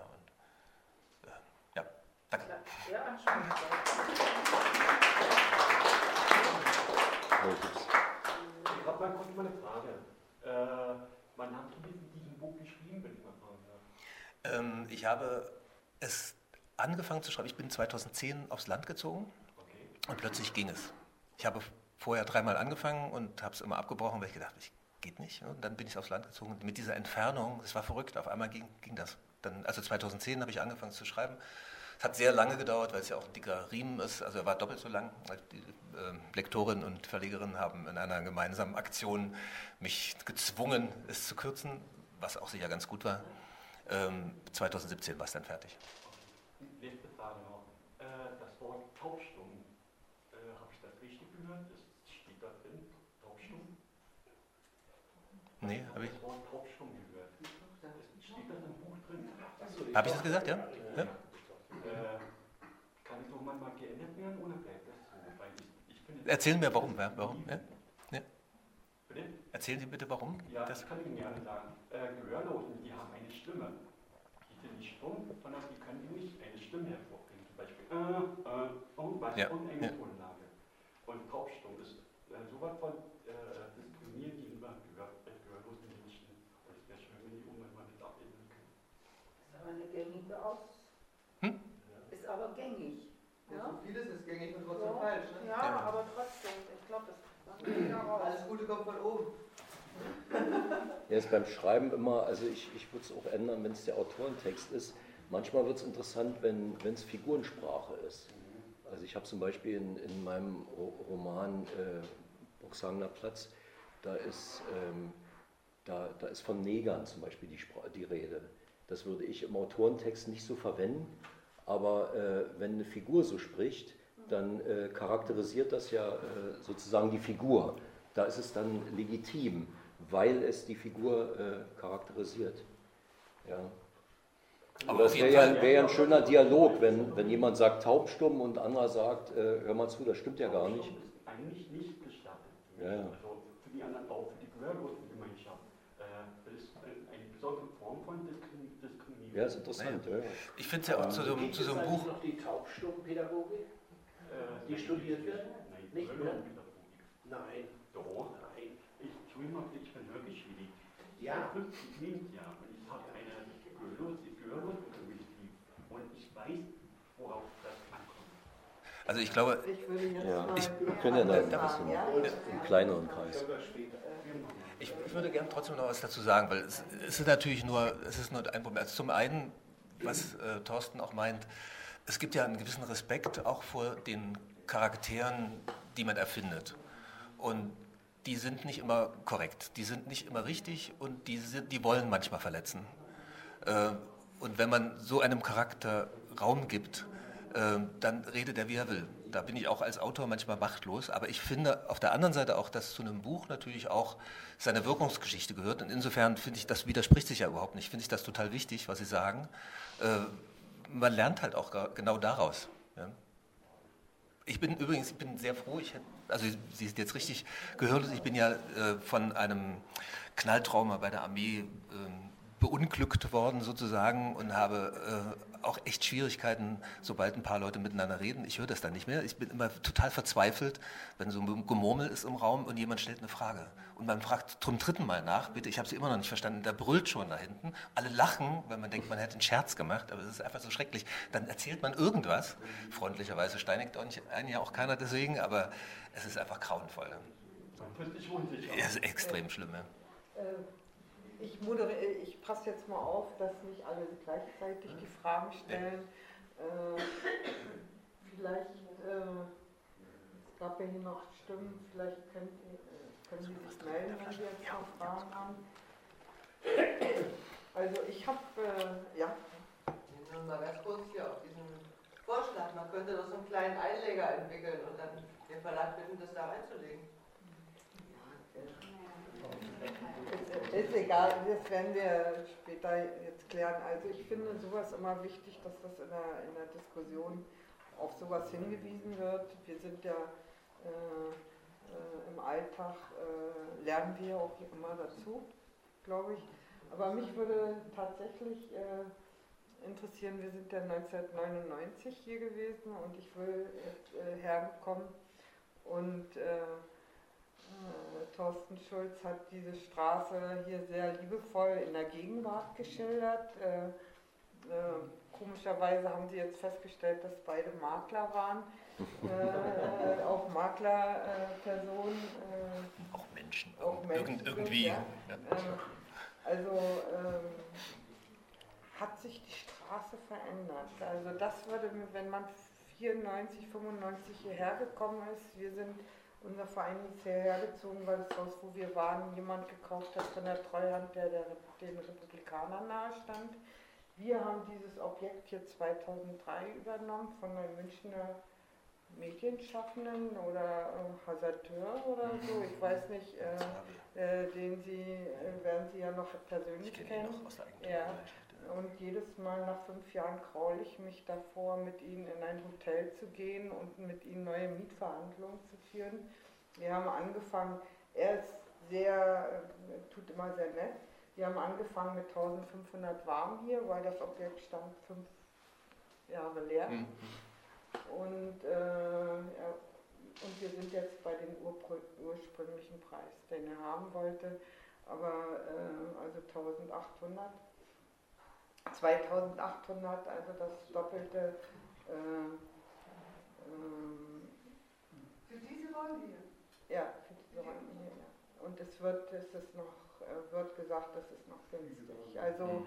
dieses Gebiet äh, wird, Mhm. äh, hat Das ist krass geworden. äh, hat, den, hat einen Kiezcharakter und ich finde, es gibt hier total tolle Geschichten, die Sie teilweise auch verarbeitet haben. Herr Schulz hat die äh, verarbeitet. Wir sind hier auch bemüht, also dieses Kiez, de- den ursprünglichen Charakter ja zu bewahren oder wie kriegt Mhm. man das äh, als Außenstehender tatsächlich mit? Und dann würde mich noch interessieren bei Herrn Siemann, also ich habe das Buch von meinen Kollegen geschenkt gekriegt und wir haben dann nach dem Schriftsteller gegoogelt und dann stellten wir fest, dass der gleichen, in dem gleichen Haus ist wie wir. Und da war, das war für uns ein Phänomen, ja, und dadurch ist die Idee für diese Lesung hier entstanden. Äh, also äh, äh, wie man das schafft, dass man das hier noch so äh, aufbewahrt. Ich habe jetzt übrigens, äh, will ich noch erwähnen, Herr Siemann sammelt für die Stolpersteine. Äh, wir haben hier in der Nachbarstraße, ich glaube, Sie haben das jetzt auch schon zusammen. Ich Geld. ist es die 10, weil du Rienauer Straße 10 Ja, gesagt ja, hast? Die ja, 10, ja, oder? ja, Ah, ja. Ja, in der Rienauer Straße 10, das gehört halt mit zu diesen Unglaublichkeiten, die passieren, wenn man in seiner, vor seiner Haustür recherchiert. In der, also andersrum, es gibt einen Preis, einen Marion Samuel-Preis, den ein Berliner Ehepaar in den 90er Jahren gestiftet hat, um Wissenschaftler zu fördern und zu ehren, die sich in irgendeiner Form äh, für die Aufarbeitung äh, von nationalsozialistischem Unrecht äh, verdient gemacht haben. Und sie haben einen Namen gesucht für diesen Preis und wollten jetzt mal nicht irgendeinen berühmten Mann, sondern einen von den No-Names, über die niemand wissenschaftlich arbeitet. Und da haben sie im, im Findbuch der Berliner Holocaust-Opfer einfach den Finger kreisen lassen und haben Marion Samuel, acht Jahre, 1943 in Auschwitz umgekommen, rausgefunden. Und den, der zweite Preisträger war Götz Ali, äh, der Historiker. Und, ja, und der hat ein paar Wochen bevor diese Preisverleihung war, erst davon erfahren und hat sich, ich will auf, diesen, auf diese Preisverleihung reden über Marion Samuel.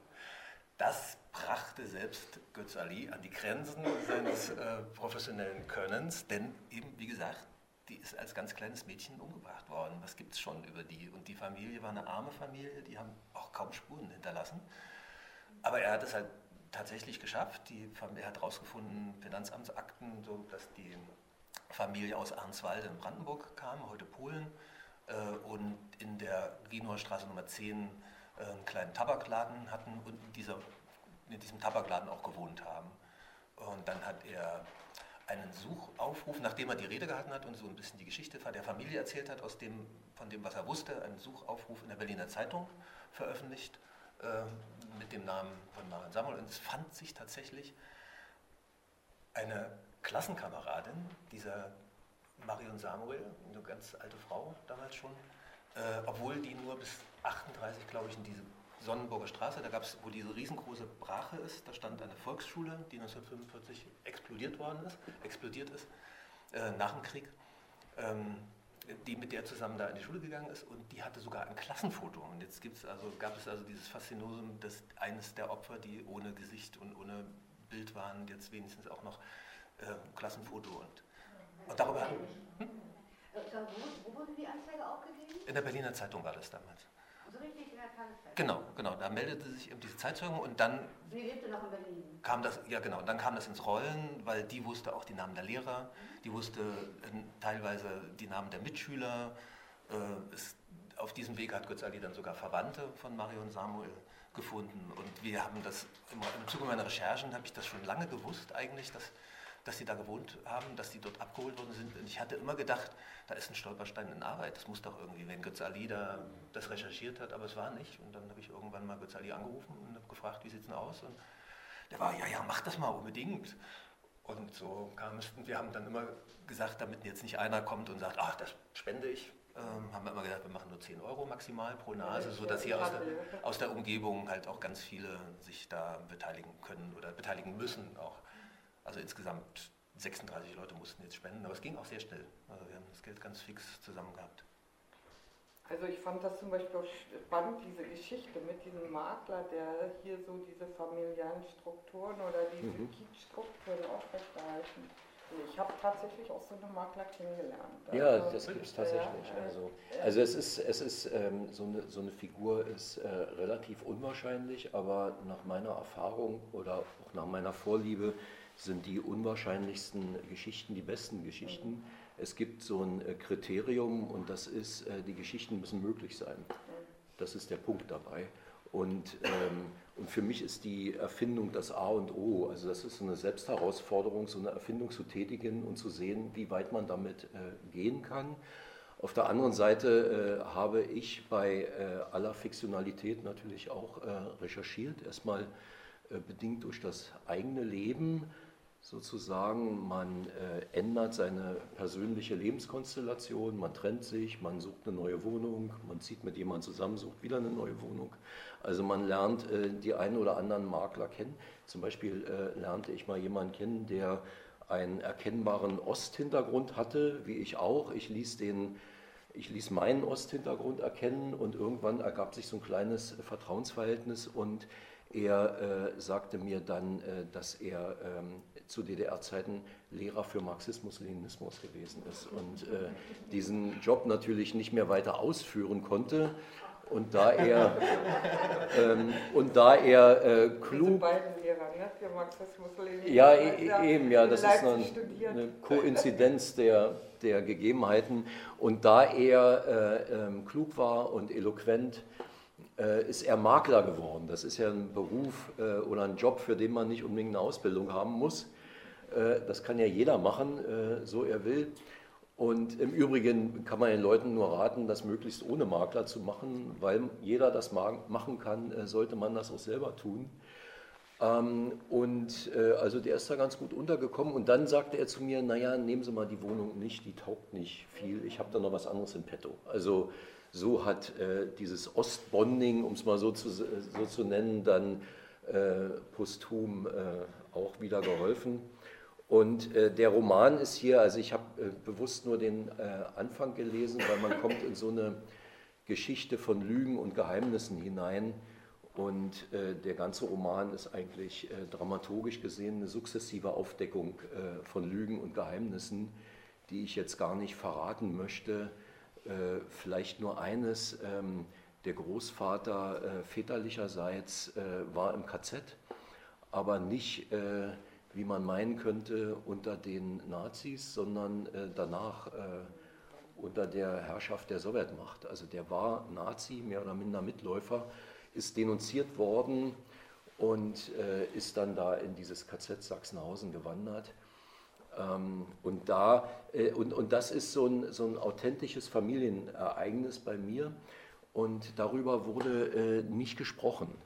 Also äh, meine Eltern waren relativ offen äh, mir gegenüber und hätten das nicht verschwiegen, aber sie haben es dann doch getan, um mich zu schützen, damit ich nicht aus Versehen in der Schule irgendwas daher plappere und mir das äh, sozusagen zum Nachteil gereichen würde, dass ich einen Nazi-Opa äh, hätte. Das kam mir nicht gut an, obwohl man ja dafür eigentlich nichts kann. Und, äh, und das habe ich sozusagen als authentisches mit in die Erfindung genommen und erzähle dann auf dieser Basis eine Liebesgeschichte, dass die äh, Großmutter mal mit dem anderen zusammen war, den sie liebte, aber dann doch mit dem Großvater zusammen ging und dieser andere denunziert diesen Großvater.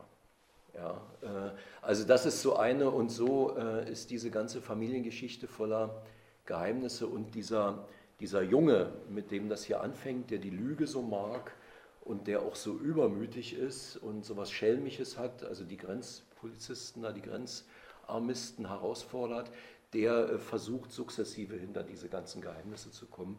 Weil das ist ja immer so, also wie, wie stellt man so einen Roman auf die Beine? Du brauchst ja so ein Gerüst, ja. Also nicht, dass man das von im Vorhinein alles plant. Man lässt sich beim Schreiben schon treiben, aber äh, so, ein, so ein Gerüst zu haben, ist schon, ist schon ganz gut, sonst ufert das aus und ähm, hat keine Steigerung im Sinne der Handlung, ja.